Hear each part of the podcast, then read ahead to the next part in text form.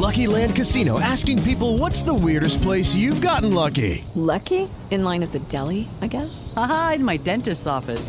More than once, actually. Do I have to say? Yes, you do. In the car before my kids' PTA meeting. Really? Yes. Excuse me, what's the weirdest place you've gotten lucky? I never win and tell. Well, there you have it. You can get lucky anywhere playing at LuckyLandSlots.com. Play for free right now. Are you feeling lucky? No purchase necessary. Void where prohibited by law. 18 plus. Terms and conditions apply. See website for details.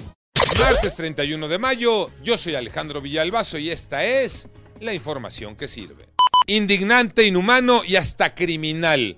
En el Hospital del Niño en Toluca hay menores enfermos de cáncer a quienes no dejan salir ni les brindan su tratamiento porque sus papás no tienen dinero para pagar las cuotas de recuperación. Ya se promovió un amparo contra esa decisión, pero los directivos del hospital dicen que a ellos les vale que ellos seguirán cobrando.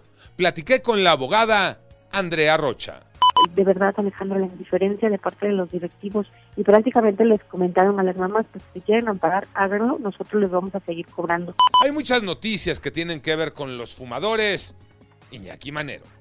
Gracias, Alex. De entrada, el presidente López Obrador firmó en Palacio Nacional un decreto que prohíbe la circulación y comercialización de vapeadores y cigarros electrónicos. Hay que recordar que hoy es el Día Internacional de No Fumar.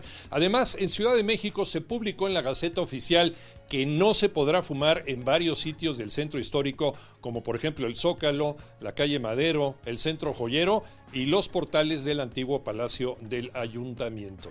Reiteramos, hoy es el Día Mundial sin tabaco.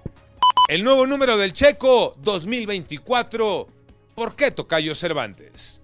Así es, Tocayo, una gran noticia, diría yo excelente noticia, la renovación del piloto mexicano Sergio Checo Pérez con la escudería Red Bull hasta el 2024. Ese es el año, debido a su buena actuación sobre todo este fin de semana, ganando el Gran Premio de Monte Carlo, sí, allá en Mónaco donde tuvo una gran y destacada actuación. Sobre todo, y lo dice en el comunicado la escudería, esta renovación se debe a sus dos años que ha estado con nosotros, en los cuales ha entregado muy buenos resultados y que no se nos olvide, fue pieza clave, fundamental en la obtención del campeonato en la temporada pasada para Max Verstappen.